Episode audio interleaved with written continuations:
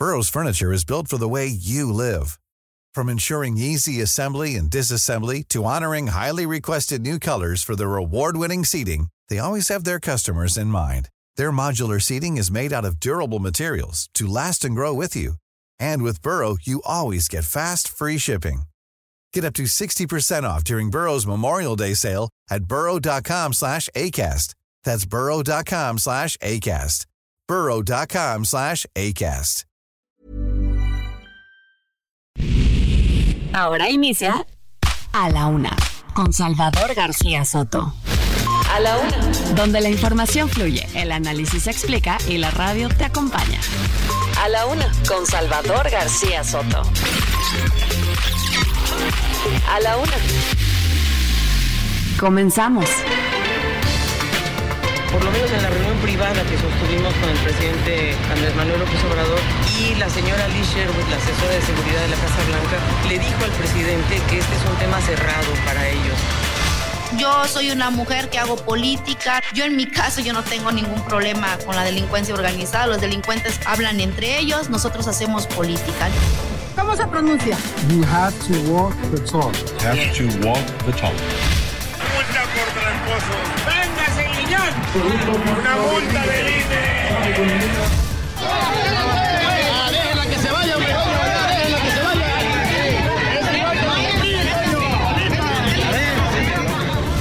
He instruido que el expresidente Sebastián Piñera sea despedido con los honores de funeral de Estado y decretado tres días de duelo nacional para honrar la memoria de quien fuera electo presidente de Chile en dos oportunidades.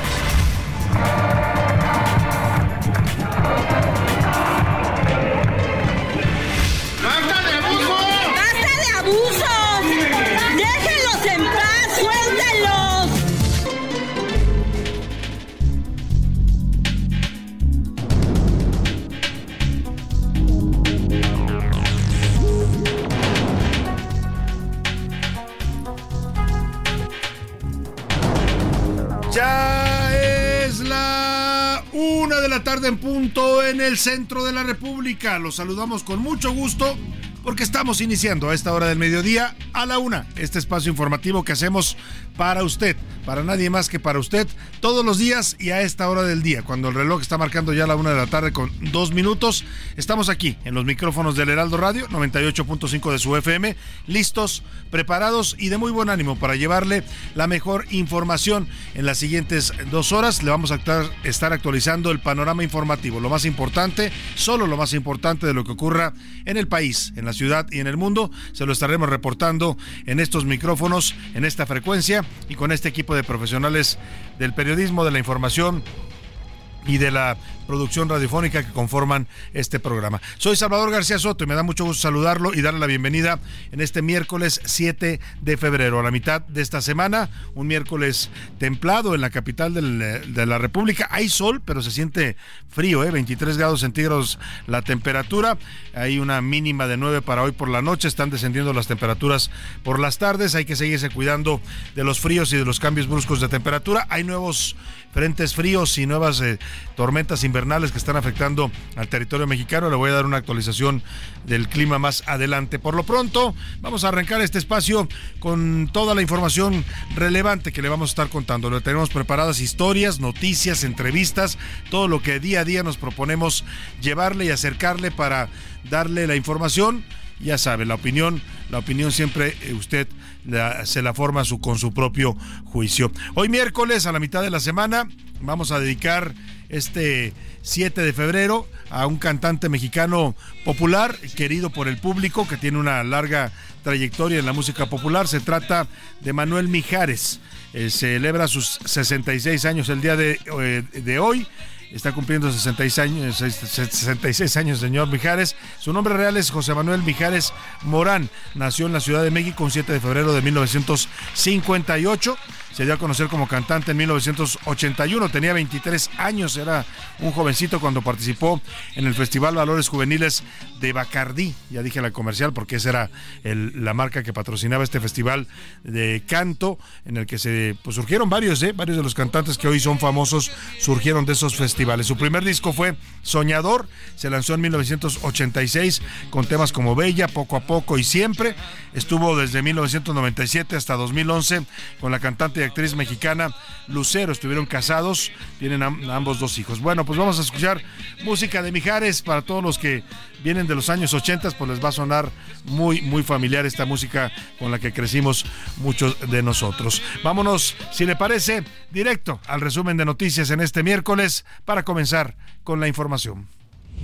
A la una, con Salvador García Soto. Violencia sin distingo. Este mediodía fue asesinado en Fresnillo, Zacatecas, Juan Pérez Guardado, es cuñado del senador Ricardo Monreal, hermano de su esposa María de Jesús Pérez Guardado y también cuñado del exalcalde o alcalde con licencia Saúl Monreal, que ahora dejó la alcaldía de Fresnillo para irse como candidato al Senado.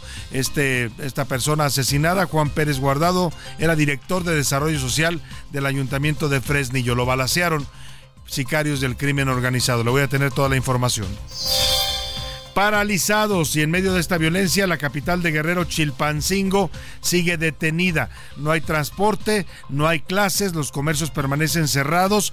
Chilpancingo se ha convertido en una ciudad fantasma, como cuando en el viejo oeste llegaban los delincuentes y la gente se escondía. Así está en este momento Chilpancingo bajo el asedio del narcotráfico. Cumple ya tres días en esta condición de anormalidad derivado de la violencia rampante en el estado. Le voy a tener todo el reporte. Y Mercado Negro, después del nuevo intento del gobierno federal por prohibir los famosos vapes, los llamados cigarros electrónicos, le voy a contar cómo eh, y cuándo se ha hecho esto. Lo único que ha provocado, lamentablemente, este tipo de prohibiciones es que prolifere el mercado negro a nivel nacional y que el crimen organizado se meta a este tipo de negocios. ¿Será que eso quieren favorecer con esta iniciativa? Le voy a platicar.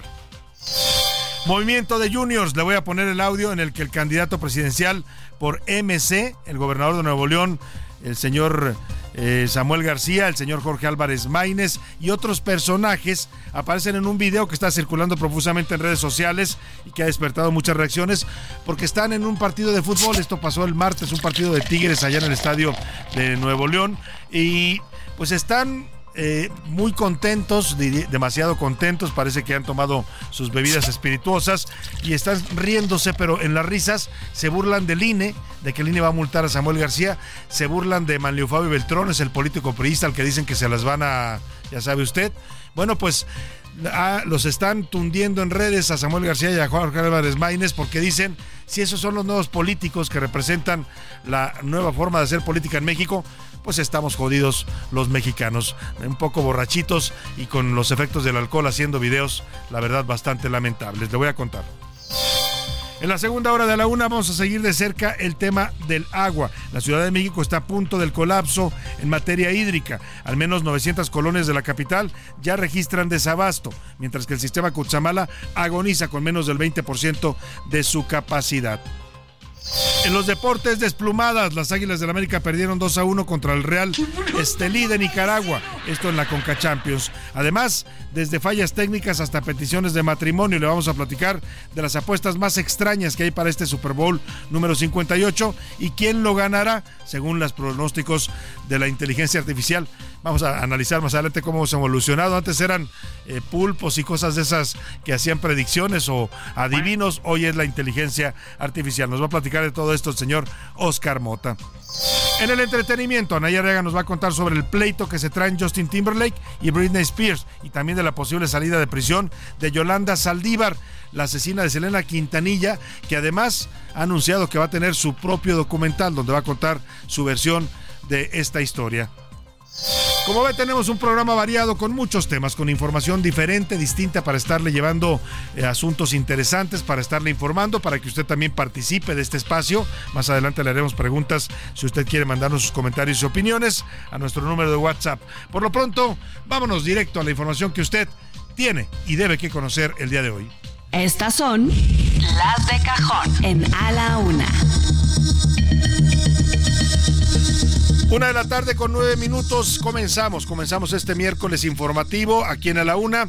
Y bueno pues esta noticia lamentable, la violencia sigue cobrando vidas en nuestro país, todos los días se reportan asesinatos, ejecuciones, masacres, eh, la verdad el país está colapsado en materia de seguridad, todos lo vemos, todos lo sentimos, todos estamos preocupados, angustiados, porque hay fenómenos ya muy graves como los desplazamientos de poblaciones enteras en Chiapas, que tienen que huir de la violencia del narcotráfico, Zacatecas, que también ya vivió ese fenómeno, Guerrero, que tiene a su capital y a varios municipios importantes como Taxco paralizados porque el crimen organizado está sembrando el terror entre la población pues qué le digo, Michoacán, donde sigue el cobro de derecho de piso, Tamaulipas, donde la frontera es un caos por donde entra todo, desde armas hasta gasolina ilegal.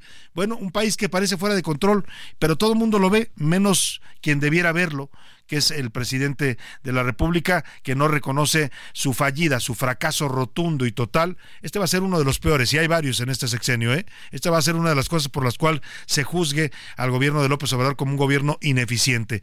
Prometió paz para los mexicanos en campaña, dijo que iba a modificar la estrategia de seguridad, creó un cuerpo de guardias nacionales millonario, porque tienen muchos recursos, mucho presupuesto, muchas patrullas, muchas armas, pero no sirven de nada la Guardia Nacional es un fracaso total en el combate al crimen organizado. Para muestra lo que le voy a platicar, Juan Pérez Guardado, quien era director del Desarrollo Social del Ayuntamiento de Fresnillo y además cuñado del alcalde de ese municipio, Saúl Monreal Ávila, hermano también y cuñado también de Ricardo Monreal Ávila, el líder de los morenistas en el Senado, fue asesinado el día de hoy a balazos eh, mientras supervisaba labores cerca del Hospital Real de Minas en Zacatecas. Como le quiera, como lo quiera ver, por un lado, yo tengo dos lecturas de este asesinato político allá en Zacatecas. Matan a un miembro de la familia Monreal porque era, era eh, hermano de la esposa del senador Ricardo Monreal, María de Jesús Pérez Guardado. Pero también está mandando el mensaje de que no hay intocables en este país. Sea usted quien sea, sea rico, pobre, político, empresario, lo que sea, a lo que se dedique periodista o sea un simple ciudadano, la violencia lo puede alcanzar en cualquier momento. Vamos contigo, Mar Hernández, te saludo en Zacatecas, platícanos de este asesinato lamentable allá en Fresnillo.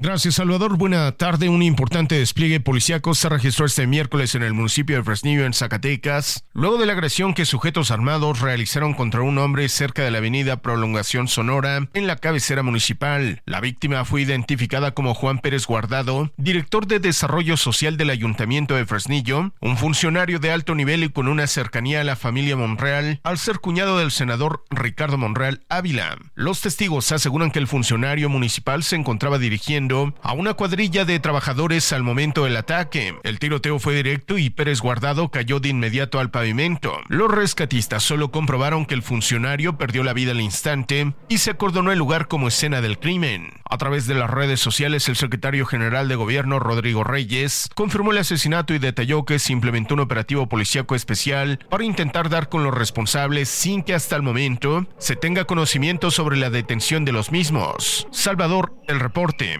Muchas gracias, muchas gracias, Omar Hernández. Pues ahí está la violencia política y la violencia criminal, que en México ya son una misma cosa, ¿no? Porque igual matan, le decía, a candidatos, a políticos, a quien se les antoje. ¿Por qué? Porque pueden hacerlo porque no hay un gobierno que los esté persiguiendo, combatiendo. Todavía el presidente el pasado domingo allá en Villahermosa, en su tierra en Tabasco, que andaba de gira, cuando pobladores desesperados se acercaron a decirle, presidente, ayúdenos, aquí le puse el audio, ayúdenos por favor, nos están matando los criminales, no tenemos armas, no tenemos con qué defendernos, necesitamos que nos, nos ayude, nos mande al ejército. Y el presidente les dijo que el ejército no estaba para reprimir al pueblo. Y un señor muy molesto le pregunta indignado, carajo, el ejército es pueblo, el narco es pueblo. Y el presidente le dice, sí, son pueblo y hay que cuidar sus derechos. Bueno, pues ahí entiende usted por qué está pasando lo que está pasando en Zacatecas, en Guerrero, en Michoacán, en Quintana Roo, en donde quiera usted. Si usted revisa el mapa de la República hoy, por lo menos, por lo menos, hay dos estados, perdóneme, hay eh, por lo menos 17 estados, la mitad de la República, que están con severos problemas de violencia del crimen organizado. La mitad de la República. Y eso de, cara a unas elecciones que están a la vuelta de la esquina, el mes de junio. ¿eh? Estados en donde en muchos casos no habría condiciones para unas elecciones tranquilas y hay la sospecha de que el crimen organizado también pueda intervenir en estos comicios. Así de grave es el panorama en estos momentos en materia de seguridad en la República. Después de este asesinato, el senador morenista, integrante de la Junta de Coordinación Política y vocero de Morena en el Senado, César Cravioto, expresó sus condolencias a Ricardo Monreal y le dio también el pésame a su familia por el asesinato de su cuñado Juan Pérez. También la presidenta de la mesa directiva del Senado, Ana Lilia Rivera, lamentó el asesinato de este funcionario del ayuntamiento de Fresnillo. Yo les puedo decir que me enteré hace un momento y decirles que estamos consternados y profundamente dolidos por esta pérdida por nuestro compañero, pero no solamente porque sea un familiar de un país medio de actos violentos nos duele a todos. Pues ahí está este lamentable hecho de violencia allá en Zacatecas.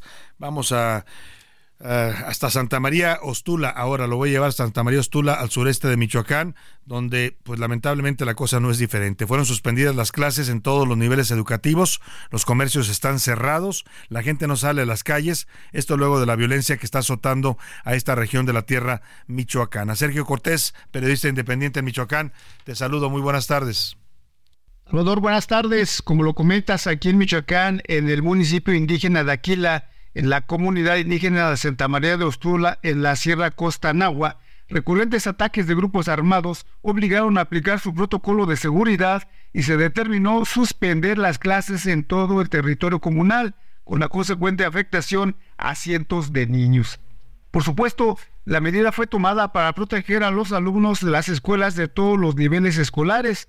De este tema, hasta este miércoles el gobierno estatal no ha informado algo al respecto pero lo cierto es de que desde hace meses grupos antagónicos del crimen organizado se disputan esta estratégica zona que colinda con los estados de Jalisco y Colima y tiene la puerta abierta al Océano Pacífico.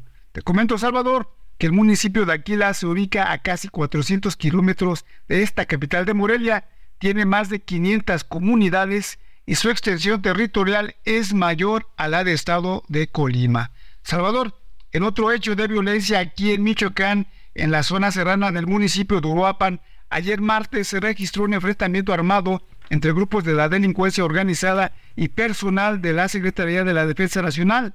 Tras la refriega, dos de los agresores quedaron heridos y fueron detenidos. Así las cosas, aquí en Michoacán, Salvador. Buenas tardes. Muy buenas tardes, Sergio Cortés. Así las cosas en Michoacán, nos dice Sergio Cortés, y así las cosas en este México descontrolado, violento, en el que no hay autoridad, no hay gobierno que esté haciéndole frente a los criminales. Los ciudadanos estamos abandonados a la, a la buena de Dios y a la buena de cada quien, a la suerte de cada quien, ¿eh? porque cualquiera en este país en este momento puede ser víctima del crimen organizado y el gobierno el gobierno, bien gracias, está preocupado por los derechos de los sanguinarios criminales. Y hablando de temas de, seguridad, aquí en la Ciudad de México, en Palacio Nacional, el presidente Andrés Manuel López Obrador sostuvo ayer la tercera reunión trilateral para combatir, el tráfico de drogas y de armas. En Palacio Nacional acudieron funcionarios de Estados Unidos y Canadá Ayer también recibió por la tarde a Elizabeth Sherwood, la asesora de seguridad nacional de la Casa Blanca. El presidente dijo que no la quería recibir porque estaba enojado por el reportaje este de, de Tim Golden, pero que finalmente, como se lo pidió Biden, la recibió. Vamos contigo, Noemí Noemí Gutiérrez, reportera que estás al pendiente de los esta reunión ahí en Palacio Nacional. Cuéntanos, buenas tardes. Hola Salvador, muy buenas tardes. Comentarte que en Palacio Nacional Rosa Isela Rodríguez Velázquez, secretaria de Seguridad y Protección Ciudadana, encabeza la sesión de trabajo del tercer comité trilateral para combatir el tráfico de drogas y tráfico de armas, en la que participan los gobiernos de México, Estados Unidos y Canadá. Al encuentro no asiste el presidente Andrés Manuel López Obrador. En la sesión inaugural, la Secretaría de Seguridad resaltó que desde que inició el gobierno del presidente López Obrador se han decomisado más de 8 toneladas de fentanilo y la detención de más de 5 mil objetivos prioritarios. En el combate del tráfico de drogas sintéticas en especial del fentanilo. Pero también seguimos insistiendo en la necesaria colaboración para acabar con el tráfico de armas de alto poder que llegan a México y que provocan violencia.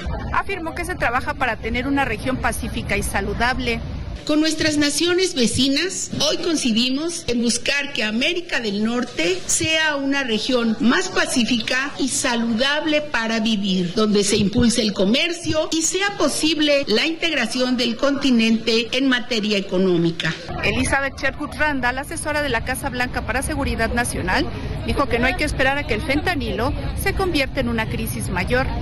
Escuchemos a la enviada del presidente Joe Biden en voz de una traductora. Constructive and productive discussion today that enables us to continue to make progress in countering illicit fentanyl and arms trafficking. We are dedicated to this hard work so that our peoples can live in safer, more secure and healthier communities in the years ahead. Thank you. And now I will pass. Natalie Drone, subsecretaria y asesora de Seguridad Nacional e Inteligencia el primer ministro de Canadá, señaló que en su país también enfrenta la crisis del fentanilo. working with our partners uh, to end the overdose uh, crisis, and we consider this uh, committee as a uh, forum that will bring uh, outcomes that are really invaluable. So thank you so much. los invaluables resultados que podemos tener a través de este eh, comité trilateral. Comentarte que a propuesta de Elizabeth Sherwood Randall entonaron el tradicional Happy Birthday, ya que es el cumpleaños de Luis Crescencio Sandoval, secretario de la Defensa Nacional. Que se unan a una traducción en honor al general Sandoval. Happy birthday to you. Happy birthday, dear Miss Happy birthday to you.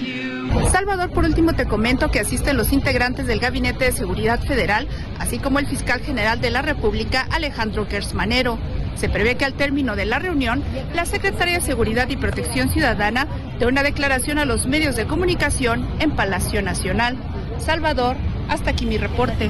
Muchas gracias, Noemí. Te agradecemos mucho el reporte de esta reunión importante que están llevando a cabo los eh, tres países de América del Norte, Canadá, Estados Unidos y México. Ya escuchó usted, le cantaron el Happy Birthday, la enviada de, la asesora de Seguridad Nacional de la Casa Blanca, Elizabeth Sherwood, le cantó el Happy Birthday al secretario de la Defensa mexicano, el general eh, Crescencio, Luis Crescencio Sandoval, porque hoy está cumpliendo 60 64 años de edad. Le mandamos una felicitación, por supuesto, al señor secretario de la Defensa Nacional también en su cumpleaños. Oiga, y por cierto, ayer, ayer eh, previo a este encuentro del día de hoy, el presidente recibió, ya le platicaba personalmente en un encuentro privado a la asesora de Seguridad Nacional de la Casa Blanca, Elizabeth Sherwood.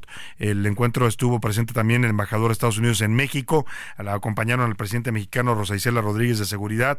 el, fiscal general Gers Manero. Qué bueno que tienen el privilegio ahí en Palacio Nacional de ver al fiscal, porque los demás mexicanos no. Es como una sombra, es como un fantasma.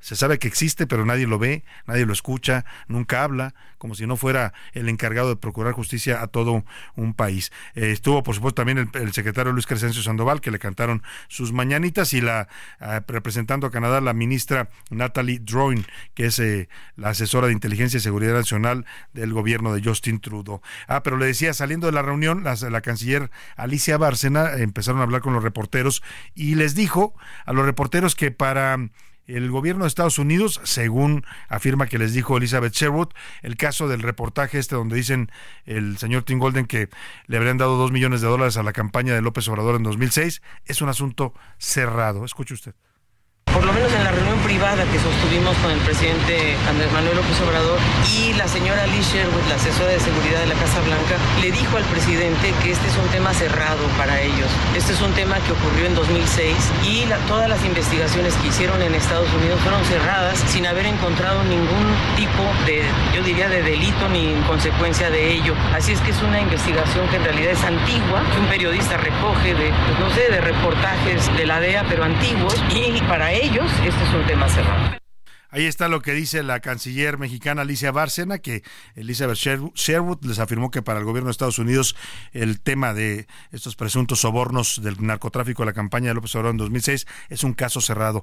Para el que no está cerrado es el presidente, que sigue con la espina clavada. Hoy incluso invitó a Tim Golden a que venga en la mañanera, porque no para que le haga preguntas Tim Golden a él, él quiere hacerle preguntas a Tim Golden. Escuche. Porque esa investigación, según me vengo enterando, la hizo la DEA con Genaro García Luna, con Calderón. ¿Quién nos ayudaría muchísimo? Y le hago un llamado, el periodista. Lo invito aquí, le quiero hacer unas preguntas. Ahí está el presidente que quiere hacerle preguntas a Tim Golden, el periodista autor de este reportaje. Vamos a la pausa con el homenaje a Mijares en su cumpleaños y esta es una al menos de mis favoritas, se llama Siempre, una composición de Hernaldo Zúñiga en la voz de Miguel Manuel Mijares, 1986. Heraldo Radio, con la H que sí suena y ahora también se escucha. Ya estamos de vuelta en A la Una con Salvador García Soto. Tu compañía diaria al mediodía. La rima de Valdés. ¿O de Valdés la rima? De corrupta no la bajan a Xochitl, la candidata, pero es que metió la pata y por eso pues me la atacan. En las redes no se aplacan y la tachan de traidora. Ay, Xochitl, pues qué habladora, ¿pa' qué intentas el inglés? Nomás fuiste a decir yes sin pedir tu traductora. Dicen que fue de rajona con la bola de gabachos. Esos son pecados gachos que los mexas no perdonan. Pues ¿pa' qué anda de hocicona? ¿Para qué se hace la macha? Hablando como gabacha, que you have to walk the talk. ¿Qué frase tan más ad hoc? La prenuncia medio gacha. Le quiso decir al Biden, predique con el ejemplo. Eso es lo que yo contemplo. Pero no le entendió Naiden. Pero no se me desaire, doñita, que Peña Nieto tampoco se estaba quieto con el piquinglish el güey. La verdad, no es una ley que le masquen, lo prometo. Una de la tarde con 33 minutos. Regresamos con usted aquí en A la Una y estamos volviendo de la pausa con esta gran canción de Manuel Mijares, una composición del trovador, cantautor mexicano Alejandro Filio, llevada al éxito por Mijares pues en 1988, uno de sus primeros también de sus primeros discos en su producción musical que hoy ya pues acumula muchos más álbumes y por supuesto el reconocimiento del público. Una voz peculiar la de Mijares, por eso tuvo tanto éxito cuando rompió en la escena musical, esta voz un tanto ronca imitando el estilo italiano, pues eh, tuvo mucho pegue en el gusto del público mexicano. Estamos celebrando al señor Mijares porque hoy cumple 64 años de edad. ¿Cómo se hacen viejos los cantantes que uno veía de niños? A la una. Con Salvador García Soto. Una de la tarde con 35 minutos. Oiga, de esto que hablaba el señor Héctor Valdés en su rima, la rima de Valdés, ya no sabemos si Valdés la rima o la rima, a veces también ambas cosas, pero le mando un abrazo, este, está allá hasta la ciudad de Mérida, Yucatán, donde radica el eh, buen amigo Héctor Valdés. Oiga, hablaba de pues toda esta polémica que se desató ayer, se la comentábamos con la pronunciación del inglés de Xochitl Galvez, ahora que anda de gira por los Estados Unidos, eh, esta frase que le quiso dirigir desde el Wilson Center en Washington al presidente Biden, eh, pidiéndole pues que, eh, que hiciera lo que decía, ¿no? Walk the talk, walk the, walk the talk, walk the talk, dicen, ¿no? En la pronunciación gringa, eh, mientras caminas haz, o haz lo que dices, un poco la, interpretación, ¿no? Eh, predica con el ejemplo o, hace, no solo hable, sino actúa. Una cosa así es la, traducción en español. Eh, y bueno, pues se la comieron en las redes sociales, sobre todo los de la 4T, criticando su pronunciación del inglés. Y muy hábilmente, Xochitl, hay que decirlo, esas son cosas que hay que reconocerles a los candidatos cuando lo hacen, sean del partido que sean, pues trataron de revertir esta crítica a algo más positivo. Subió un video en las, en las calles de Washington, Xochitl Galvez se pone a preguntarle a los gringos cómo se pronuncia Wall the Talk. ¿no? Y los gringos la, lo, le dicen cómo se pronuncia y le explican incluso en español a algunos de ellos que hablan español qué significa. Escuche usted este sondeo que hizo Callejero Xochitl Galvez, pues para responder a las críticas que recibió por su pronunciación de inglés. the talk. ¿Cómo se pronuncia? You have to walk the talk. Have to walk the talk. How do you say? You have to walk the talk. You have to walk the talk. You have to walk and you have to walk then talk. Walk the talk. Have to walk the talk. Walk the talk. Que sus acciones respalden sus palabras. ¿Qué significa? Que hay que hablar y hay que hacer. Significa tienes que hacer lo que dices que vas a hacer. Que tienes que cumplir lo que prometes. If you're gonna talk, you have to walk it. Este no todos lo entienden. Walk the talk. To act in Pues ahí está Xochitl Gálvez con este video con el que le dio la vuelta a las críticas. También subió uno con otros colaboradores de su campaña. Ahí estaba Ildefonso Guajardo, el priista. Había varios pronunciando esto, walk the talk, que fue la crítica que le hicieron, que se lo pronunciaba mal. En realidad lo pronuncia como lo pronuncian los estadounidenses, walk the talk. Aunque para los mexicanos tenemos un vicio en el inglés, los mexicanos, porque nos enseñaron, a los que estuvimos en la escuela pública, en la secundaria, pues eh, el inglés británico. El que le enseñan a usted en México regularmente es el inglés británico y la pronunciación es diferente. Si usted pronunciara esta frase en inglés británico sería walk the talk, ¿no? Algo así. Y en, en los gringos pues hacen su propia, eh, tienen su propia pronunciación, se comen muchas palabras, letras y usted escuchó cómo pronuncian walk the talk. ¿no? Como es como un poco la diferencia entre el español de México y el español de España, ¿no? O de otros países de Latinoamérica. Ahí está todo este tema de la pronunciación del inglés. Oiga, y vamos a el agarrón del día de hoy en la política. A ver, suénenme por ahí en la lucha libre o las campanas o la arena estaba de bote en bote.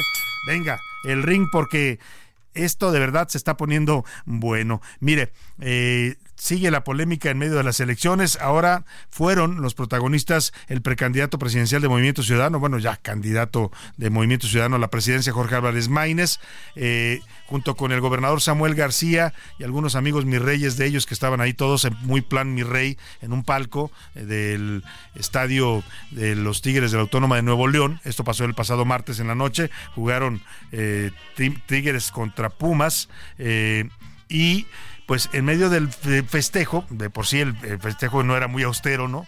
Estaban ahí en un palco de lujo, eh, el gobernador con su playera de los Tigres, y empiezan a bromear, ¿no? Jajaja, ja, ja, como cuando uno está pues, en, un, en un estadio, ¿no? Eh, supongo que se ven echado algunos tragos porque se ven muy contentitos, pero el, tema es, eso no tiene nada de, de, criticable, pues, ¿no? Si deciden tomar alcohol o no es decisión de ellos, son adultos y espero que lo hagan responsablemente. El tema es que en, en, el Jorge Álvarez Maínez empieza a subir un video en el que empieza a grabarse como selfie y empieza a enfocar a todos los demás asistentes y empiezan a burlarse del INE, el candidato presidencial de, de Movimiento Ciudadano dice, te va a multar el INE, va a multar a Samuel porque anda haciendo ahí cosas, ¿no? Ja, ja, ja, se ríen todos, se ponen unos a otros, se, se dicen cosas y al final terminan lanzando un mensaje a Manlio Fabio Beltrones, el eh, pues eh, actual candidato al Senado por el PRI, ¿no? Ha sido Manlio Fabio Beltrones gobernador de Sonora, hay un, muchos cargos que ha tenido, pero le lanzan un mensaje un poco soez de esos de te ya sabe usted qué, ya le respondió Fabio Beltrones y el agarrón se puso bueno. Escuchemos primero lo que dijeron los mis reyes, el candidato el señor Álvarez Maínez de Movimiento Ciudadano y el señor Samuel García, que dicen representar a la nueva política. No, hombre, si esos son los nuevos políticos, los políticos jóvenes, Dios nos agarre confesados. Escuche usted.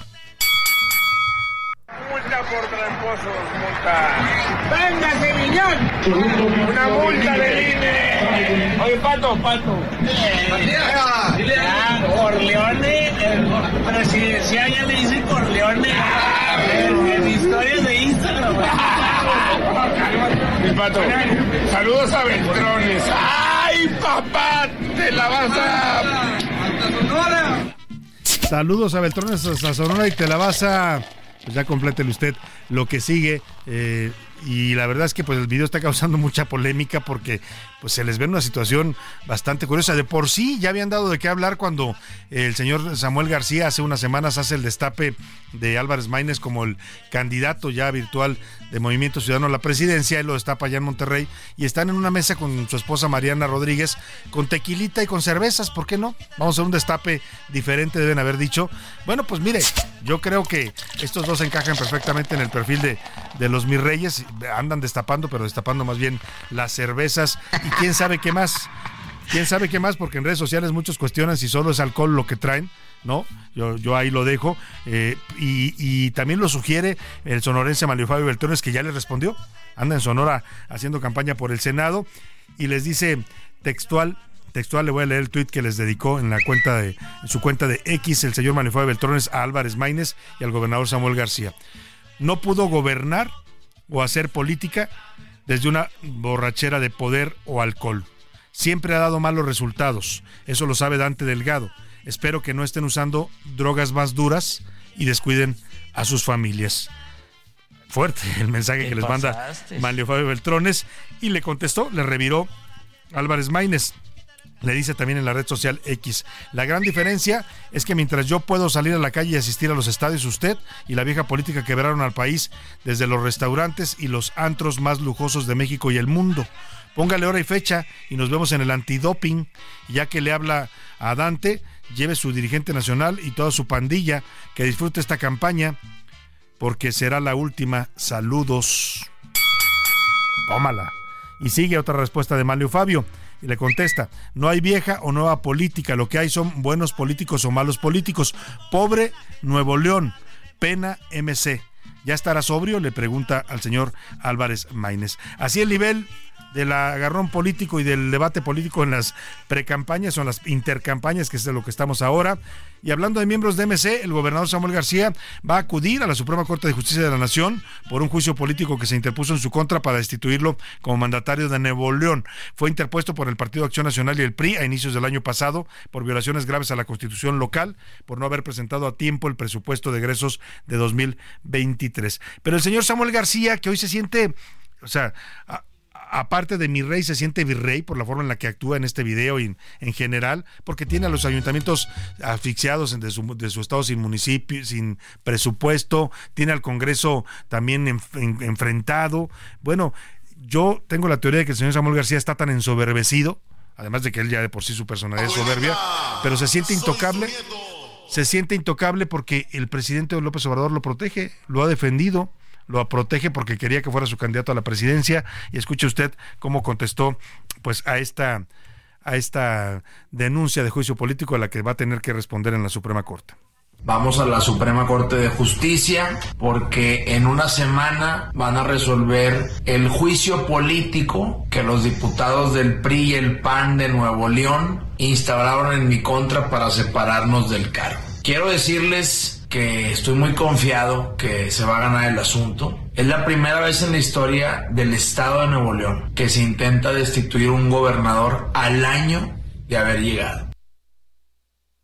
Ahí está lo que dice Samuel García en su tono regio y un poco fresa también, porque habla como los, los fresas ya de San Pedro Garza. Pero el tema es que el señor Samuel García pues dice que, que va a ganar esta, esta denuncia de juicio político en la corte. Pues, y se siente muy seguro, ¿eh? por eso le decía, pues sabe que trae atrás la protección nada más y nada menos que del señor de Palacio. Oiga, vamos a otro tema, hablando de otros asuntos importantes. Ayer le informamos aquí un hecho delicado que ocurrió en la Universidad Autónoma de Chapingo, allá en el Estado de México, esta universidad histórica del país, universidad especializada en temas de, agricultura, pues entraron agentes de la Fiscalía General de Justicia del Estado de México, de la Policía Ministerial, eh, entraron a la, a la universidad con el pretexto de que tenían, decían, una orden de cateo, y, una orden de aprehensión en contra del rector de esta casa de estudios, Ángel Garduño, por una acusación que tiene de un presunto delito de violación en contra de una estudiante de esta misma universidad. Esto generó molestia entre los estudiantes. Le pusimos aquí el audio, cómo respondieron tratando de impedir el ingreso de los policías a su universidad, argumentando la autonomía universitaria. El tema es delicado porque involucra pues, a un rector de una universidad importante del país con una acusación también delicada como es la de violación. Tengo la línea telefónica al abogado Gabriel Regino, él es abogado del rector de la Universidad Autónoma de Chapingo, en este caso Ángel Garduño. ¿Cómo está, abogado? Muy buenas tardes, un gusto saludarlo. Salvador, ¿qué tal? Muy buena tarde para usted y para toda su amplísima audiencia. ¿Qué hay detrás de este asunto? Eh, ¿La acusación contra el rector eh, es una acusación real? ¿Es algo político? ¿Qué es lo que está pasando? Estamos nuevamente ante intereses que quieren agitar la vida académica de la universidad Autónoma de Chapingo, que lamentablemente ha, sido objeto de este tipo de movilizaciones durante muchas décadas y hoy estamos en un nuevo capítulo de ello. El rector eh, Ángel Garduño García, que fue electo, hay que decirlo, es la única universidad donde el rector es elegido por voto directo de alumnos, maestros y trabajadores. Él fue electo para un periodo de cuatro años que termina en el año 2007 y se fueron encontrando diversas irregularidades no por instrucción del rector, sino por intervención del órgano interno de control, que es su obligación, de la anterior administración, un desvío hasta por 220 millones de pesos, lo que ha motivado el inicio de investigaciones formales por parte de la Fiscalía General de la República contra la administración anterior. Entonces, en medio de esta pugna de los poderes fácticos que estaban en esa administración, que todavía se encuentran insertos en diferentes áreas, es como se genera esta acusación falsa de un hecho supuestamente ocurrido hace dos años, cuando era únicamente profesor y no tenía ningún cargo dentro de la universidad, para pretender socavar su mandato.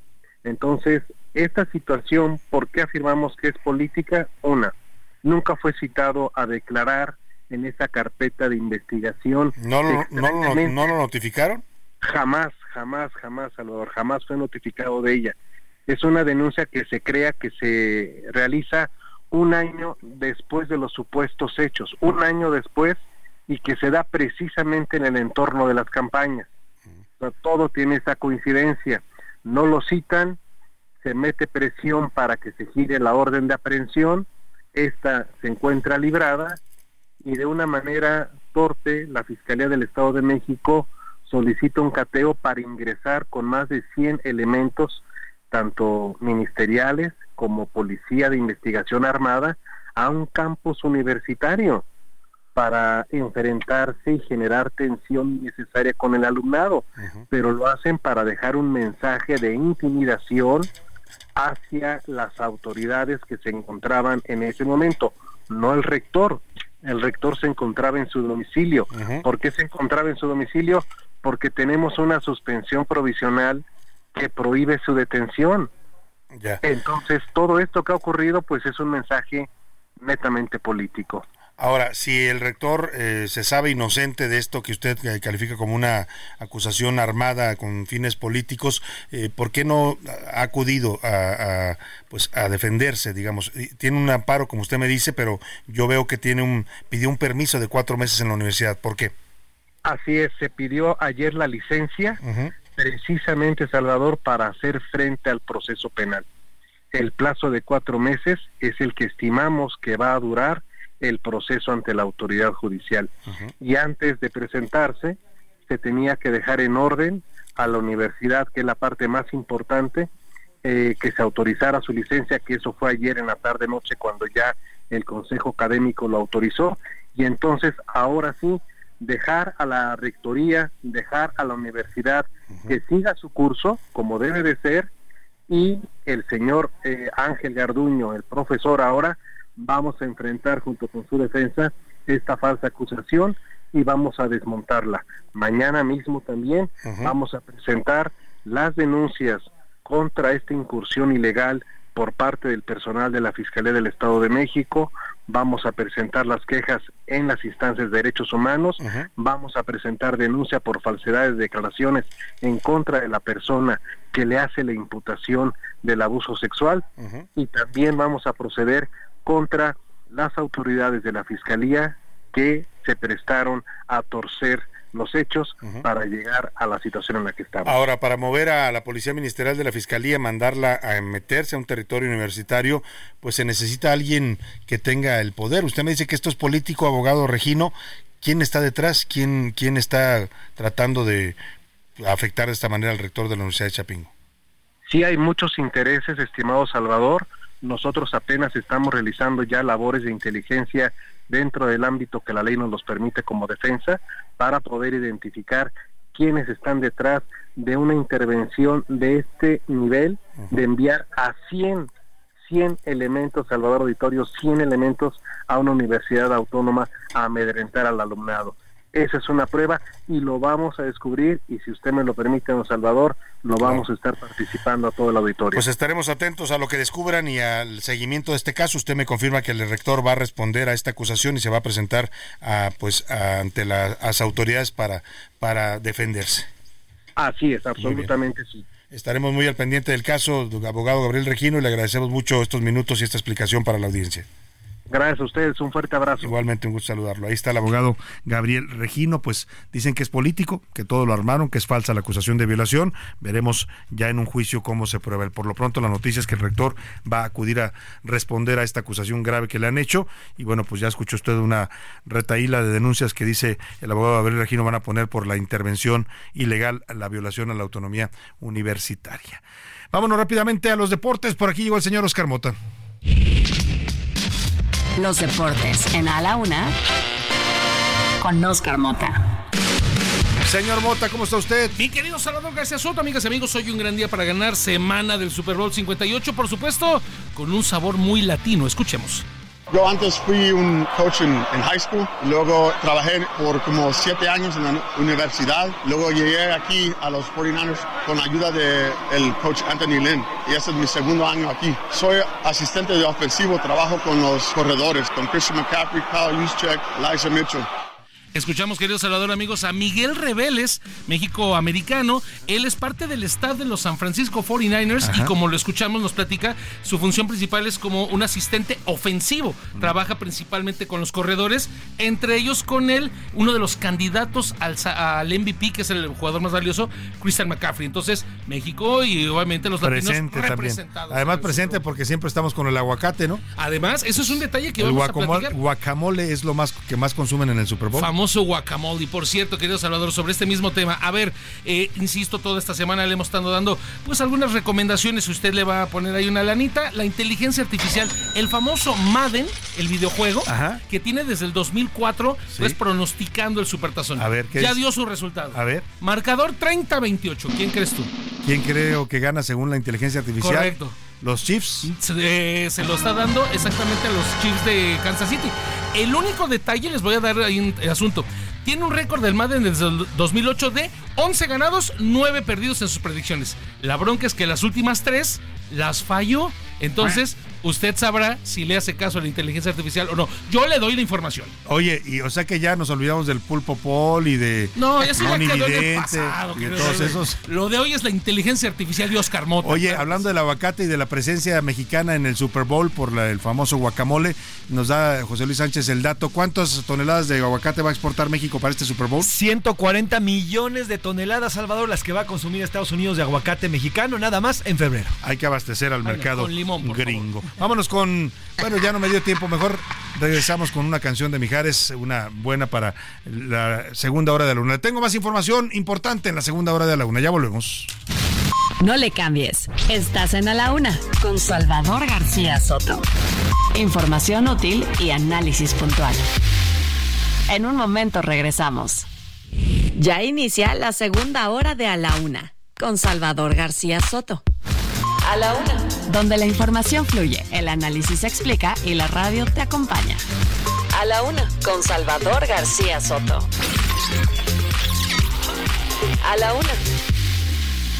Ya son las 2 de la tarde en punto en el centro de la República y es un gusto, un placer y un privilegio saludarlo a esta hora del mediodía porque estamos iniciando ya la segunda hora de la una y también también la tarde de este miércoles 7 de febrero. Tenemos mucho para informarle todavía, historias, noticias, entrevistas. Vamos a hablar con el candidato de la Alianza Fuerza y Corazón por México en la Ciudad de México, Santiago Taboada, que también anda ya en Washington, hizo, anda acompañando a Xochitl Galvez en su gira, hizo declaraciones fuertes sobre eh, vínculos del gobierno de Martí Batres con Rusia se pregunta si no va a ser que Rusia se meta las, manos las manos a las elecciones en México. Vamos a preguntarle de esa declaración que hizo desde Washington. Hablaremos también todavía de la de los deportes con Oscar Mota, la, derrota del América. También seguiremos con el tema del agua, la crisis que nos está amenazando a los capitalinos, el tema de los babes que quieren prohibir nuevamente el presidente López Obrador, qué tan efectivo son las prohibiciones. En fin,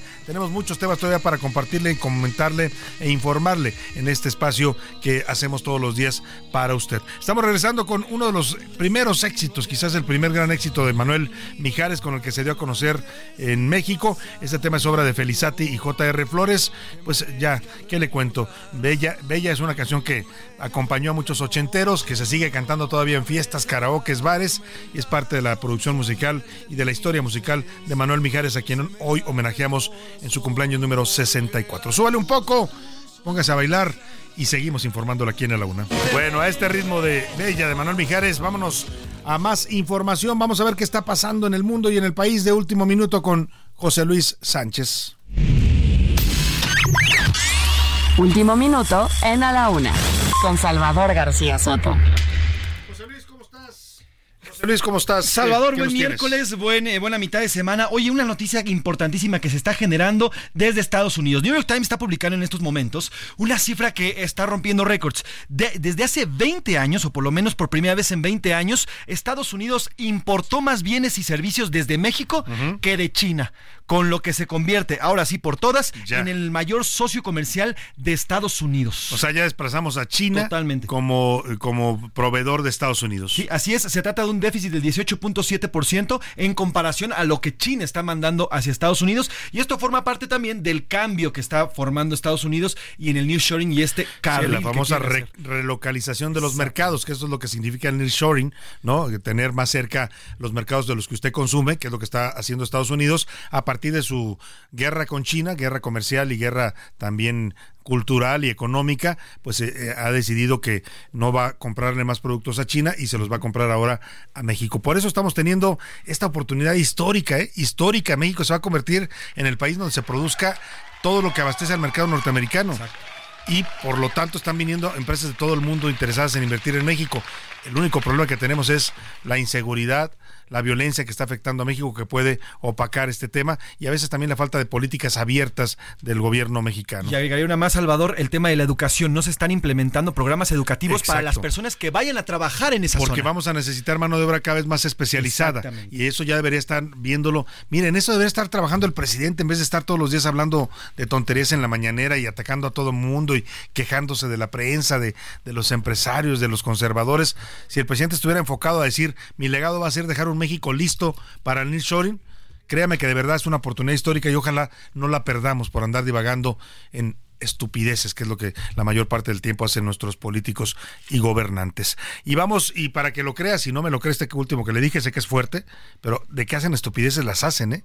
Mire, se, se, se vino una sequía fuerte, hemos tenido varios años ya de sequías constantes. En vez de prepararnos para lo que ya está llegando, que es una crisis del agua, pues los gobernantes se dedicaron a, otras cosas, ¿no? A inaugurar obras de relumbrón, a hacer eh, refinerías, trenes mayas, aeropuertos que no sirven. Eh, aquí en la Ciudad de México, la jefa de gobierno, Claudia Sheinbaum, pues lamentablemente andaba muy ocupada cuando gobernaba la ciudad, pues en su campaña presidencial, ¿no? andaba distraída y entre que se le caía el metro y entre que esto, pues no hizo mucho por el agua y las consecuencias las vamos a pagar ahora los capitalinos. La Ciudad de México es un hecho reconocido ya por las propias autoridades, está ya en una crisis del agua y al borde del colapso. Ese día tan temido por muchos puede llegar, ¿eh? en la época del estiaje. Al menos 900 colonias de la Ciudad de México ya reportan desabasto de líquido. Por si fuera poco, se estima que el sistema Cuchamala, que es la principal fuente de abastecimiento de la ciudad, le quedan 141 días antes de que se vacíe completamente. ¿Por qué nadie previó esto, me pregunto yo? ¿Por qué el gobierno federal, el presidente, la jefa de gobierno, el, el director de la Conagua no se pusieron a trabajar en un plan emergente para mm, cuidar el agua, para reparar fugas? Se nos va casi el 30-40% del líquido que recibimos del Cuchamala, se nos va en fugas que el gobierno no arregla. Pero bueno, pues claro, ahora todo lo que importa son las campañas y en eso andan metidos. Ricardo Romero nos platica. No tenemos agua desde el año nuevo, o sea, desde enero, y seguimos recibiendo los recibos. ¿Qué procede? Tenemos que pagar esos recibos que están viniendo mientras que no hemos recibido ni una gota de agua.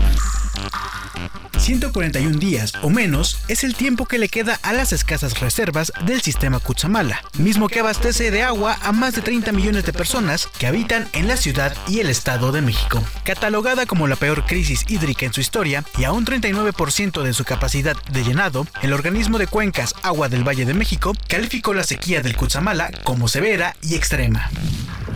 Estamos al borde del precipicio y nuestras autoridades siguen sin declarar esto como una emergencia. En el caso de la Ciudad de México, al menos 900 colonias ya han reportado desabasto de agua. Entre las alcaldías más afectadas se encuentran Álvaro Obregón, Azcapotzalco, Benito Juárez, Cuauhtémoc, Iztacalco, Iztapalapa, Miguel Hidalgo, Magdalena Contreras y Tlalpan.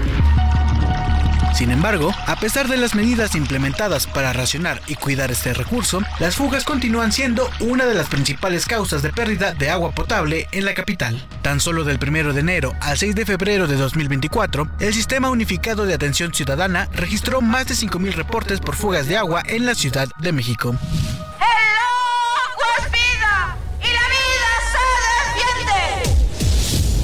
Bajo este pronóstico, se estima que solo quedan cerca de 141 días para que el sistema Kutsamala llegue al día cero, alcanzando su volumen mínimo de operación, que es de 155 millones de metros cúbicos de agua, nivel que podría impedir al sistema bombear tan siquiera un solo litro de agua.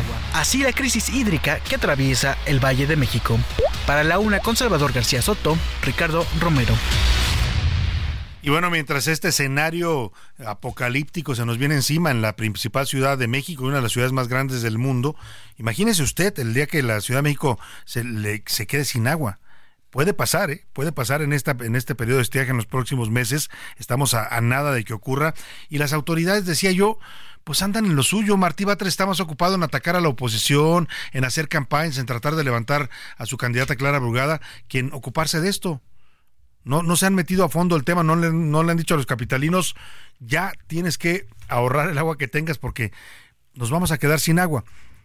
Eh, o sea, se, prevé que para el 26 de junio nos podamos quedar sin una gota del Cuchamala, 26 de junio, o sea, le estoy hablando de unos meses adelante. Bueno, y en todo esto, le decía, las autoridades están más ocupadas en los temas políticos y precisamente de eso quiero platicar esta tarde con Santiago Taboada, precandidato de la coalición Va por la Ciudad de México. Él está presente en Washington acompañando a Xochitl Gálvez en su gira y acudió hoy a la Comisión Interamericana de los Derechos Humanos ahí en la capital de Estados Unidos para denunciar una persecución política en su contra por parte del gobierno de la Ciudad de México. Así lo denunció.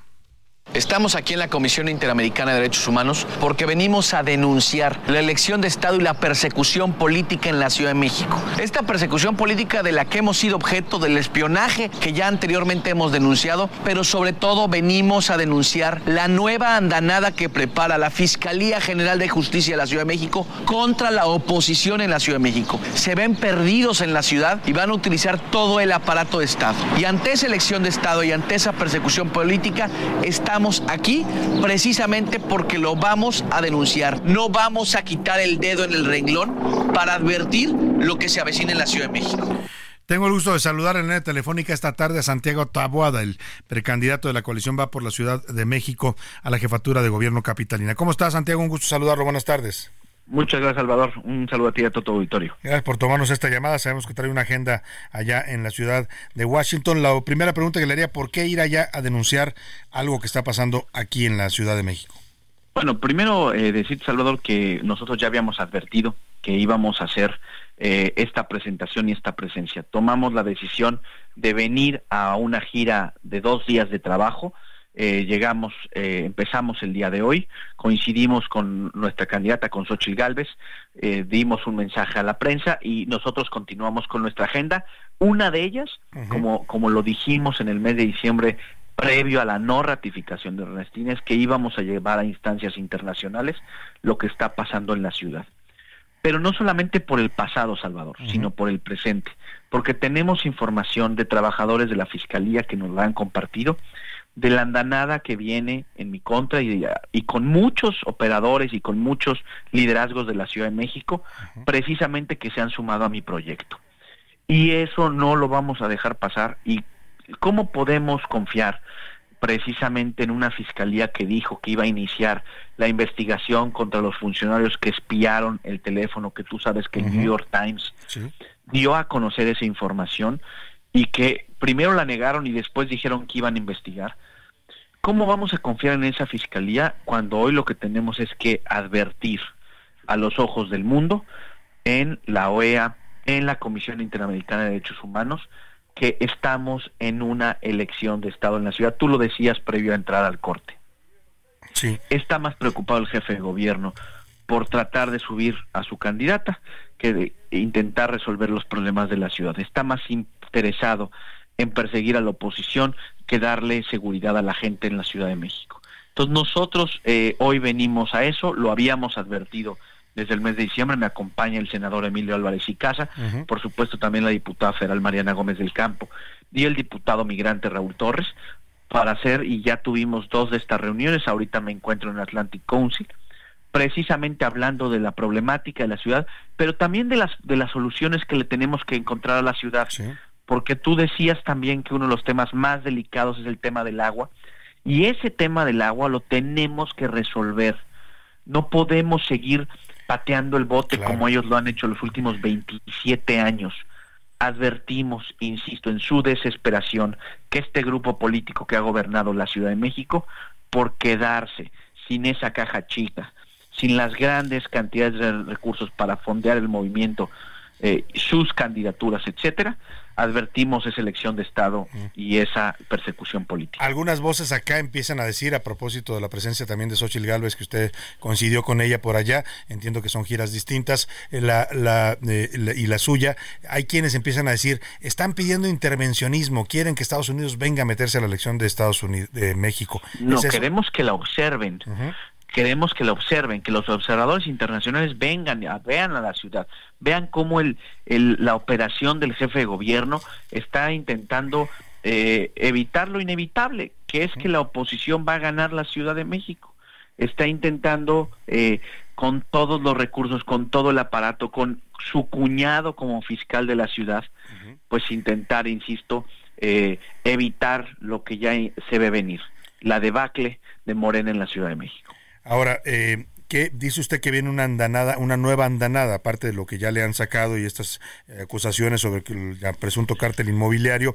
¿Qué, qué viene? ¿Qué sabe? ¿Lo, ¿Lo, siguen espiando? ¿Van a revelar cosas personales, privadas o de qué No, van a empezar a hacer una estrategia precisamente de amenaza a liderazgos políticos con intención de quererlos de quererlos también intimidar para que eviten eh, el apoyo a mi favor. Tenemos ya nombres tenemos listados tenemos el, número de votos que ellos creen que me van a quitar a través de evitar que estos eh, estas, estos actores me apoyen y eso lo vamos a presentar, lo estamos presentando y también pronto lo, haremos eh, allá con, ustedes, mi querido Salvador, porque ahí esa lista es muy clara, tiene nombres, apellidos, inclusive meta en número de votos, por lo que Martí Batres quiere eh, amedrentar a estos liderazgos y nosotros no lo vamos a permitir. Claro. Nosotros queremos y por eso estamos pidiendo que observe eh, estos organismos internacionales. Por cierto, ¿Por qué no dijeron nada cuando Andrés Manuel López Obrador en el 2017 vino a la Comisión Interamericana, a la misma de la que acabo de salir hace un par de horas? Vino a, precisamente a reclamar lo que él como su en su momento como opositor pedía. Entonces ahí no hubo intervencionismo. Lo que pasa es que se le olvida que fue opositor. Y ahorita nosotros estamos viniendo, como él vino en el 2017, a denunciar de estas prácticas y sobre todo esta persecución a la oposición en la Ciudad de México. Ahora, eh, le quiero preguntar también el tema del agua, porque es un tema de la mayor relevancia, nos va a sorprender incluso en las, en las propias campañas una crisis de dimensiones mayores que no conocemos los capitalinos. Y usted fue alcalde de la Benito Juárez por dos periodos consecutivos. Le quiero preguntar, en todo ese tiempo, ¿qué se hizo para este tema del agua? ¿Sabe de algún programa específico que haya hecho por supuesto. la jefatura de gobierno? parte de lo que estamos aquí también en la gira, pero también parte de lo que estamos con el equipo de expertos que nos está acompañando, es precisamente una de las, de, las acciones que hicimos en Benito Juárez fue captar agua de lluvia de los edificios públicos más grandes que tiene la, la Benito Juárez. Por ejemplo, la alberca olímpica.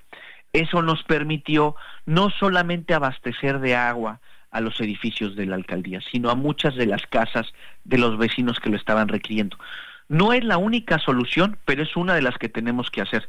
Y hoy en la Ciudad de México tendríamos que estar viendo a esas, eh, a esos edificios públicos, a esas explanadas, a esa central de abastos, a los grandes, a las grandes concentraciones públicas que tiene la ciudad en edificios que puedan estar captando como lo hicimos en Benito Juárez. Es en esta radiografía. Va a haber muchos más porque yo sé que por el tema de la de la intercampaña no podemos, pero ellos no pueden decir, Salvador, que tienen solución a algo cuando primero su candidata durante nueve años gobernó Iztapalapa y no mejoró ni una sola gota de agua. Ni pueden decir, porque en los últimos 27 años el suministro de agua en la Ciudad de México no ha sido mejor. No hay una solución, no hay inversión en los últimos 27 años. Pues eso nos está llevando a esta crisis que yo creo nos llegó el agua al cuello, nos, mi nos alcanzó el, futuro, como dicen por ahí. Ahora, también hace una denuncia usted allá en Washington de, sobre la presencia de publicidad de un medio que se llama Russia Times, que todos sabemos es. un medio eh, que financiado por el gobierno ruso, una agencia informativa, y que dice usted tiene mucha publicidad en los paraderos de la Ciudad de México. Se pregunta si Martí Bates trae algún acuerdo con Rusia. Antes de que me explique ese señalamiento que hace, que es delicado, le quiero leer la respuesta que le está dando en Twitter el señor Martí Bates, jefe de gobierno de la Ciudad de México. Le dice textual, le recomiendo al señor Tabuada que cambie de asesores porque la, le están vendiendo una estrategia que ya falló hace seis años. Nada más lo llevan a hacer el ridículo. Atentamente, firma Martí Batresovich.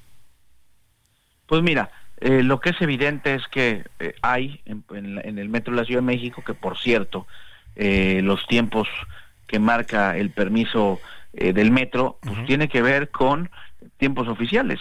Le prestaron tiempos. Lo único que yo dije es cuánto le costó a la ciudad o qué ganó la ciudad. Claro. O, o, o, a razón de qué, de qué favor le están, le están haciendo, pues no, no, no creo que esta informa, creo que le importaría más a la gente pasar en las pantallas del metro cuánto cuánto va a invertir el gobierno en metro o cuándo va a arreglarlo o cómo está la seguridad ¿Qué está pasando con, el agua no claro o, qué, o cómo va a resolver el tema del agua.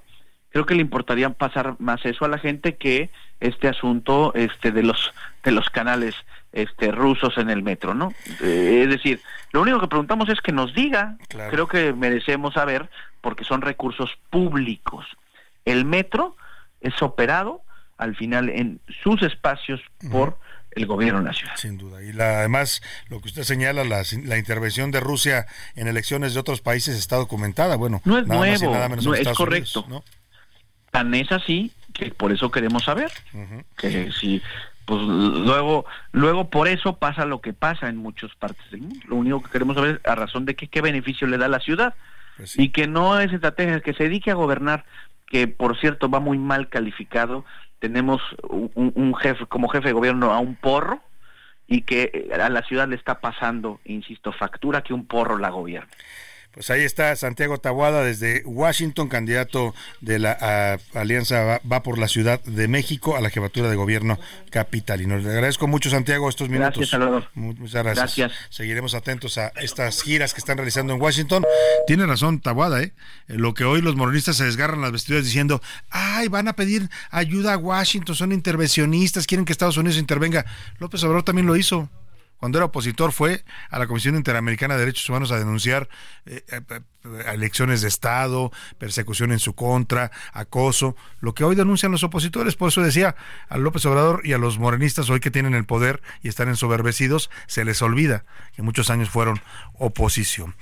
Y ahí queda Ahí queda el registro de, la respuesta de Martí Batres, que parece burlarse de Tahuada y de esta acusación de vínculos con el gobierno ruso de Vladimir Putin, firmando Martí Batresovich ¿no? Pues ahí está la respuesta que se dan ambos y el otro dice, pues un porro gobierna la Ciudad de México. Lo dijo Santiago Tabuada, no lo digo yo, aunque también a veces lo pienso. Vámonos a información de último minuto. Último minuto en A la Una, con Salvador García Soto.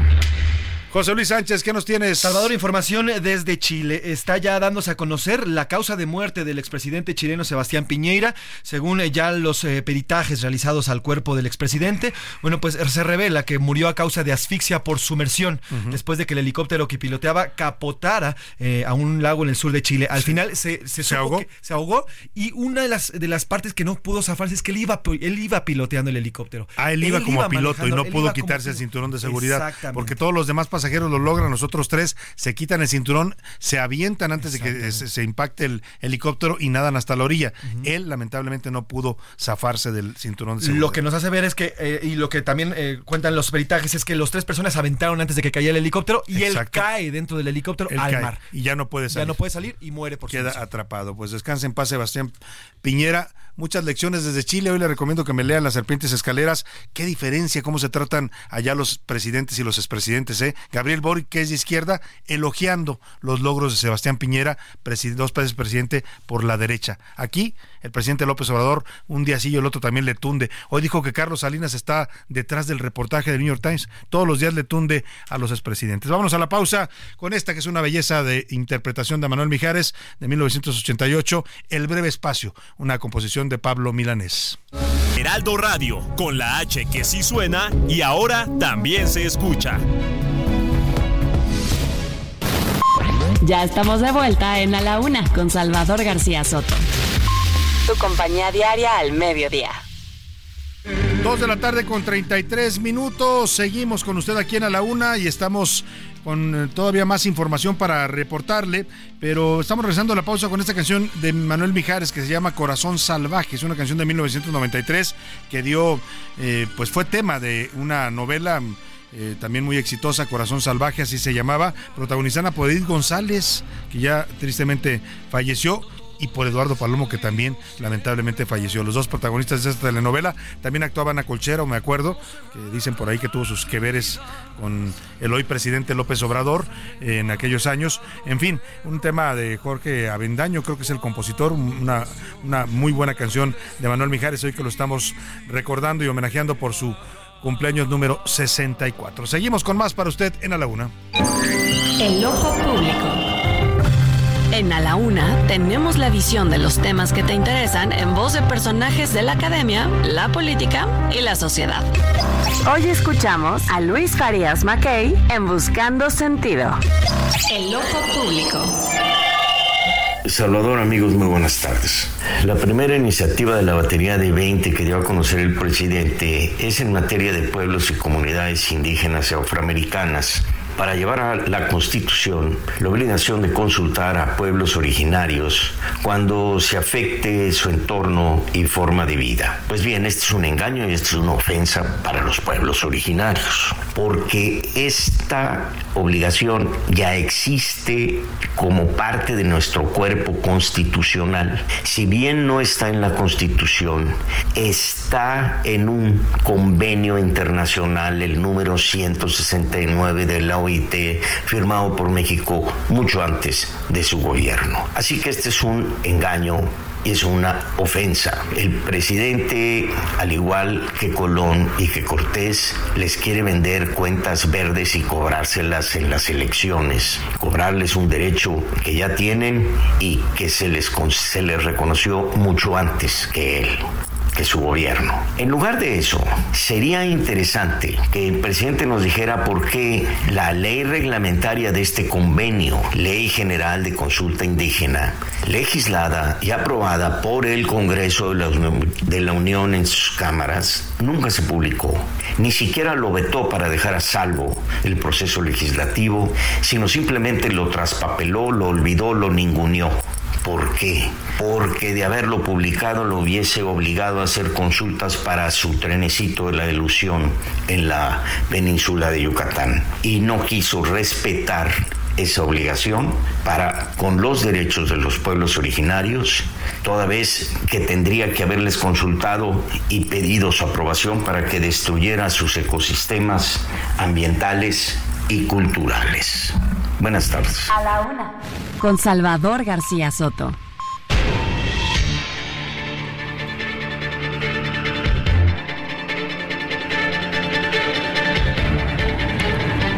Dos de la tarde con 36 minutos. Seguimos con usted aquí en A la Una y vamos a temas informativos. Escuchamos atentamente a Luis Farías Mackey, nuestro colaborador, colaborador aquí en el Ojo Público con su Buscando Sentido. Y interesante su reflexión. Pues el presidente que es tan afecto a las consultas, ¿no? Hizo una consulta para cerrar o cancelar una inversión millonaria que era el aeropuerto, el nuevo aeropuerto internacional de México en Texcoco. Y para el tren Maya, curiosamente no hizo ninguna consulta, ¿eh? y las comunidades originarias, las comunidades mayas de la selva de Campeche, de Yucatán, de Quintana Roo, se han quejado de que nadie les preguntó si querían que pasaran por sus tierras vías de tren. Pues sí, consultas a modo y cuando le conviene al presidente. Ahí dejamos el tema. Vamos rápidamente al tema del clima. Le decía que se está anunciando la presencia de nuevos frentes fríos que van a estar afectando el territorio mexicano. Eh, en este momento el Servicio Meteorológico Nacional está reportando la presencia de eh, un frente frío número 33 y la sexta tormenta invernal que comenzó a causar estragos desde ayer por la noche. Según el organismo, estos fenómenos van a provocar un ambiente de frío a muy frío, vientos intensos con posibles torbaneras, chubascos y lluvias fuertes. Y ya empezaron a sentirse los efectos de esta frente frío y de esta tormenta tropical en Tijuana, Baja California, en la zona de la Rumorosa. No solo se sigue lloviendo intensamente, sino que ahora también ya se presentó la primera nevada. Vamos con la Laura, Ana Laura Wong, te saludo allá en Tijuana. Cuéntanos, buenas tardes, Ana Laura.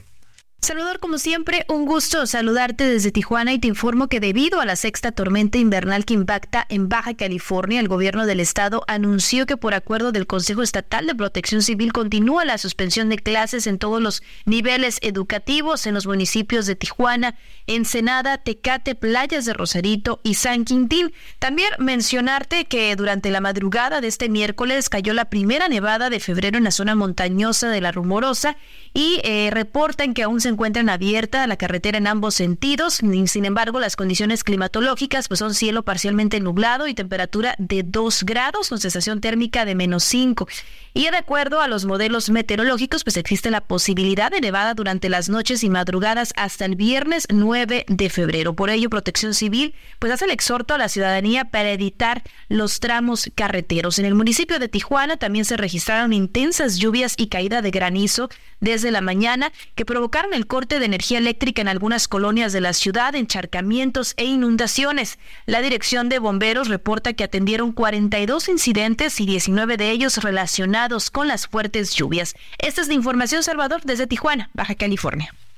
Muchas gracias a nuestra corresponsal Ana Laura Wong allá en Tijuana. Y mire, vamos a atravesar la República. Desde Tijuana nos vamos hasta Quintana Roo, porque esta tormenta invernal, la sexta de la temporada y el Frente Frío número 33, también está causando estragos en el sureste del país. La isla de Holbox, en Quintana Roo, fue azotada directamente por eh, un fenómeno llamado surada. Es una especie de miniciclón que trae consigo fuertes lluvias y vientos. Desde el lunes por la noche este fenómeno eh, eh, está golpeando a Holbox. Se reportan inundaciones en toda esta zona hotelera y también en la zona de habitantes que viven ahí. Es una, una isla de pescadores.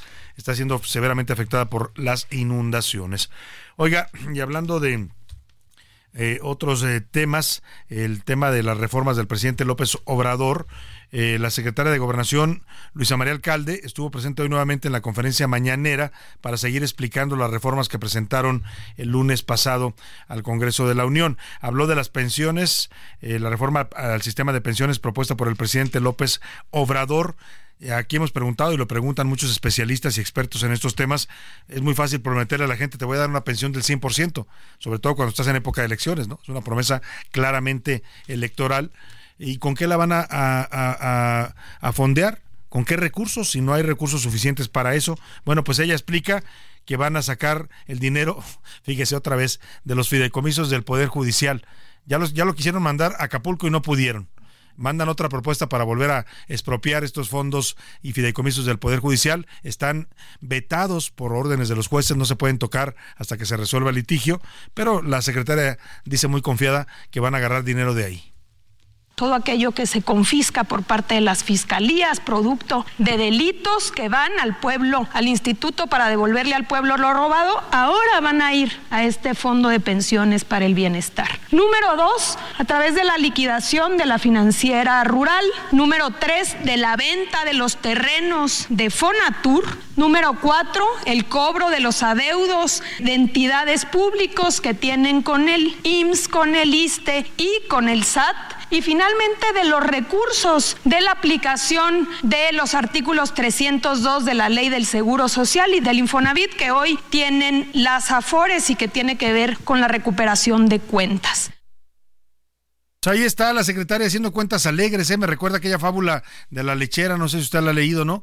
Que va con su bote, su cántaro lleno de leche y va pensando, ¿qué voy a hacer con el dinero que gane? No, hombre, voy a, voy a gastarlo en esto hasta que se tropieza, se cae y la leche pues corre por el suelo regada con el cántaro roto. Así está la secretaria. Dice que van a sacar dinero de el pueblo a del, del, pueblo, el instituto este para devolverle al pueblo lo robado, que ha sido un fiasco y una cueva de corruptos también que van a sacar dinero de los fideicomisos del Poder Judicial que están congelados por órdenes judiciales. O sea, están inventando que van a sacar recursos para un fondo cuando no tienen realmente esos recursos. Fíjese, dice que van a sacar dinero para pagar las pensiones de las utilidades del tren Maya. ¿Sabe cuánto está ganando ahorita el tren Maya? Pues nada. ¿Y sabe cuánto ganando? No, falta que diga que van a sacar también recursos de las utilidades de Mexicana de Aviación, que vuela con un pasajero o del aeropuerto Felipe Ángeles, que lo seguimos subsidiando los mexicanos porque no hay suficientes vuelos ni pasajeros. O sea, están, están vendiendo a tole con el dedo, para que me entiendas lo que hace la secretaria de Gobernación, Luisa María Alcalde. Pero Milka Ramírez nos explica de esta eh, pues, reforma de pensiones. ¿Realmente es, puede llevarse a cabo y beneficiaría a todos los mexicanos? Escuchemos. La reforma de pensiones propuesta por el presidente Andrés Manuel López Obrador no es para todos. De acuerdo con la iniciativa, esto solamente beneficiaría a 8.9 millones de mexicanos, quienes podrían acceder al 100% de su sueldo cuando se jubilen. Y es que los requisitos para acceder a esta pensión son varios. Así lo explicó Mario de Constanzo en entrevista para el Heraldo Media Group es un fraude, es electorera, no es para todos los trabajadores. Entrarían las que se van a pensionar y las que se van a pensionar bajo dos condiciones. Funciona únicamente para las personas que tengan 65 años al momento de pensionarse y hayan cotizado 750 semanas. De esta forma, solamente 9 millones de mexicanos de los 22 millones 122 mil trabajadores que hay en el país cumplen estos requisitos. Eso si alcanzan las 750 semanas para la jubilación. Otro requisito es ganar menos de 16 mil 777 pesos al mes. El gobierno federal también propuso crear un fondo semilla de 64 mil 619 millones de pesos a partir del primero de mayo para solventar estas pensiones. Sin embargo, para Mario Di Constanzo, esta propuesta es inviable el capital o el fondo este semilla del que habla el presidente, del fondo de, bienestar, pues también es una locura. Que lo quiere formar con lo que quede de la liquidación de financiera rural. Lo que va a quedar de la liquidación de financiera rural son deudas. Así no desaparecerían las AFORES, por el contrario, seguirían siendo una herramienta necesaria para el retiro. Y es que de acuerdo con Aconsar, los trabajadores que ganan un salario mínimo y no cumplen con las semanas ya se benefician con la reforma del 2020, por lo que pueden pensionarse con el 75% del salario en promedio. Para la una con Salvador García Soto, Milka Ramírez. Pues ahí está lo que están proponiendo esta reforma al sistema de pensiones. Eh, pues eh, también hay análisis ya de, no solo de los expertos eh, financieros, algunos grupos financieros como Citibanamex, que es uno de los grupos financieros más importantes de México, ya hicieron eh, o han empezado a analizar el paquete de reformas desde el presidente desde el punto de vista financiero porque, insisto, es muy fácil proponer y decir vamos a regalar, vamos a dar pensiones de 100%, vamos a hacer esto, o vamos a aumentar el salario por arriba de la inflación, o ponerle salario mínimo a la mayoría de los trabajadores del sector público, por ejemplo, a los burócratas, que es otro de los de los eh, propuestas que hace el presidente en este paquete de reformas, pues esto dice Citibanamex, eh, el tema de impulsar la construcción de vivienda implica también un aumento del costo fiscal.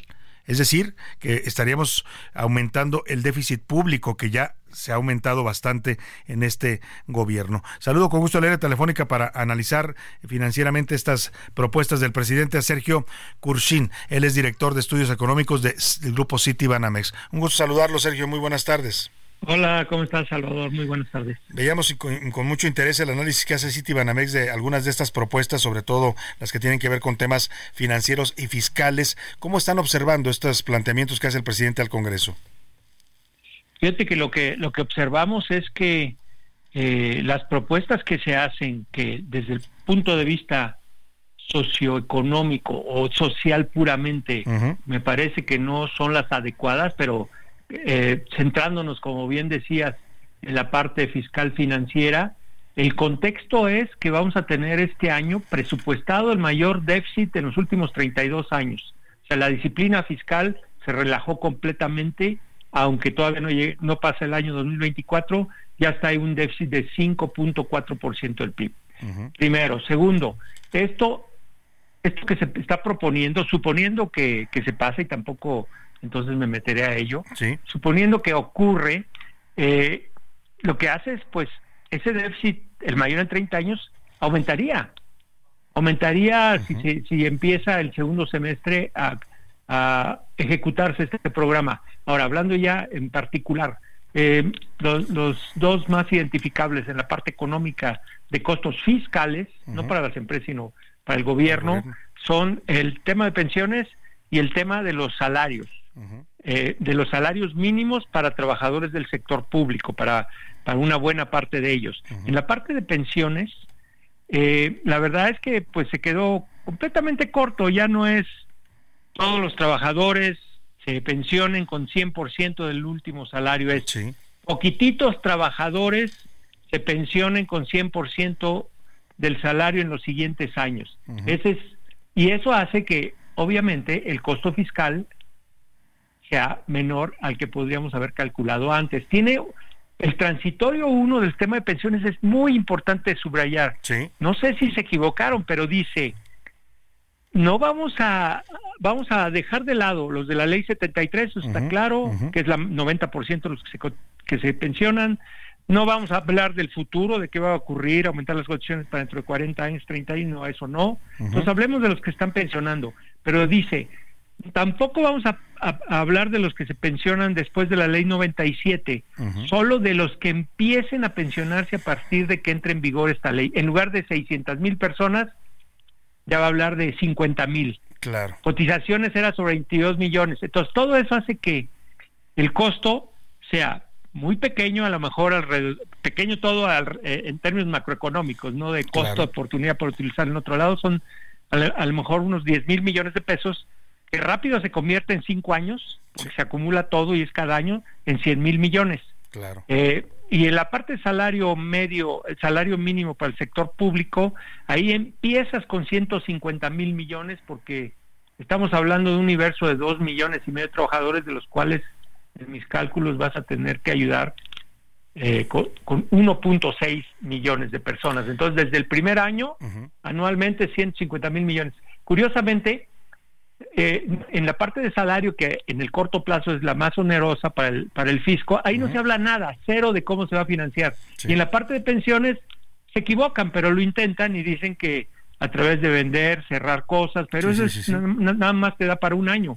Y, y el 2 y el 3 y todos los demás, pues no. Entonces sí, sí fragiliza más las finanzas públicas de lo que ya estaban claro. y sí estaban empezando a ser frágiles. Ahora, eh, Sergio Cursain, eh, así se pronuncia tu apellido, Sergio, eh, esto de cara a la elección presidencial, porque estamos en las puertas de una elección presidencial, si se piensa de por sí que el, presidente le va a heredar a quien lo suceda en el cargo, que puede ser Claudia Sheinbaum, puede ser Xochitl Gales, puede ser Jorge Álvarez Maínez, depende de la decisión que tomen los mexicanos, le va a heredar un, un, eh, un país eh, con problemas en los temas fiscales y, y de presupuesto del gobierno, pues esto vendría todavía a agravar más el escenario, ¿no?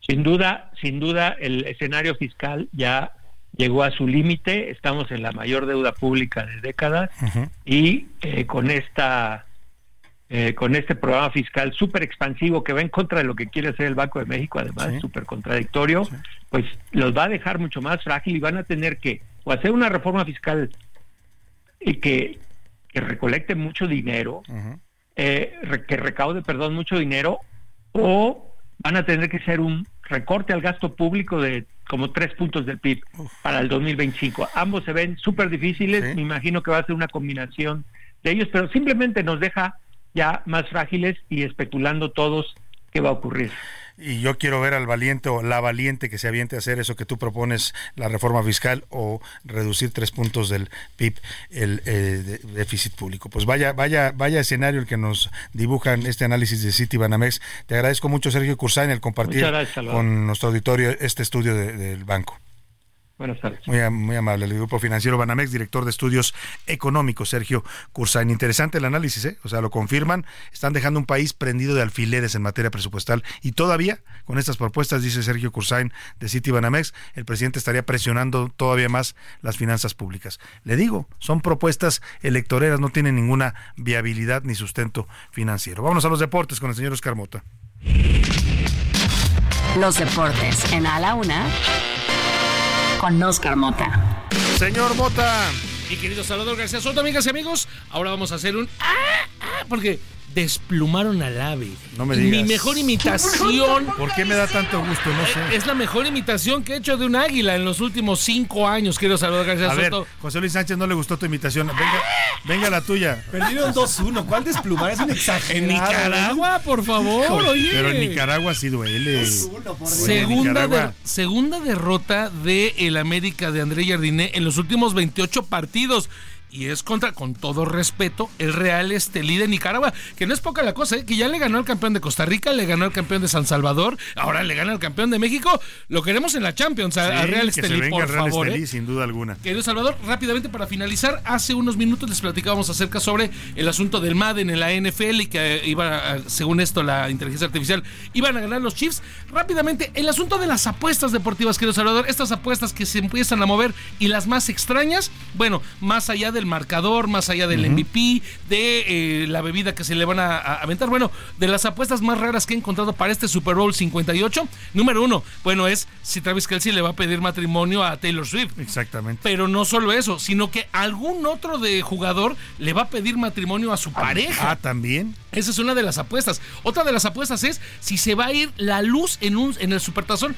algo que sucedió básicamente hace seis años. Otras más les estaré planteando. Bueno, pues ahí están las apuestas en el Super Bowl. La gente ociosa se pone a ver de qué apuesta, ¿no? 20, y vaya que se mueve dinero en 20 billones de dólares se esperan. Nada más y nada menos. Gracias, Oscar Mota. Vamos de último minuto a ver qué nos tiene José Luis Sánchez. José Luis. Último minuto en A la Una con Salvador García Soto. Salvador, te cuento rapidísimo, la alcaldesa de Chilpancingo, Norma Utilia Hernández, acaba de, dar una conferencia de prensa en la que asegura que no tiene problemas con la delincuencia organizada y llamó a la gente a salir a las calles. ¿Que no tiene problemas ella? Así dice. No, pues ella no, porque son sus amigos. no hay ningún problema con la delincuencia organizada oh, en, el, en la qué zona. Barbaridad. Y que además, bueno, pues que los que deben de salir las personas a las calles. Qué cínica, qué cínica la alcaldesa de Chilpancingo, Norma Utilia Hernández de Morena. La vieron en un video platicando con los, narcos, con los narcotraficantes. Pues sí, ella no tiene problema. El problema es para la gente que está asustada en Chilpancingo, una ciudad fuera de control y sin ley. Dice, dice que salgan, me recordó al presidente cuando nos decía, salgan en la pandemia, no pasa nada, salgan. Así dice ella, salgan a Chilpancingo para que los maten en la calle. Nos despedimos de usted, a nombre de todo este equipo le digo gracias, que pase una excelente tarde. Provecho, aquí lo esperamos mañana a la una. Hoy termina a la una con Salvador García Soto. El espacio que te escucha, acompaña e informa. A la una. Con Salvador García Soto.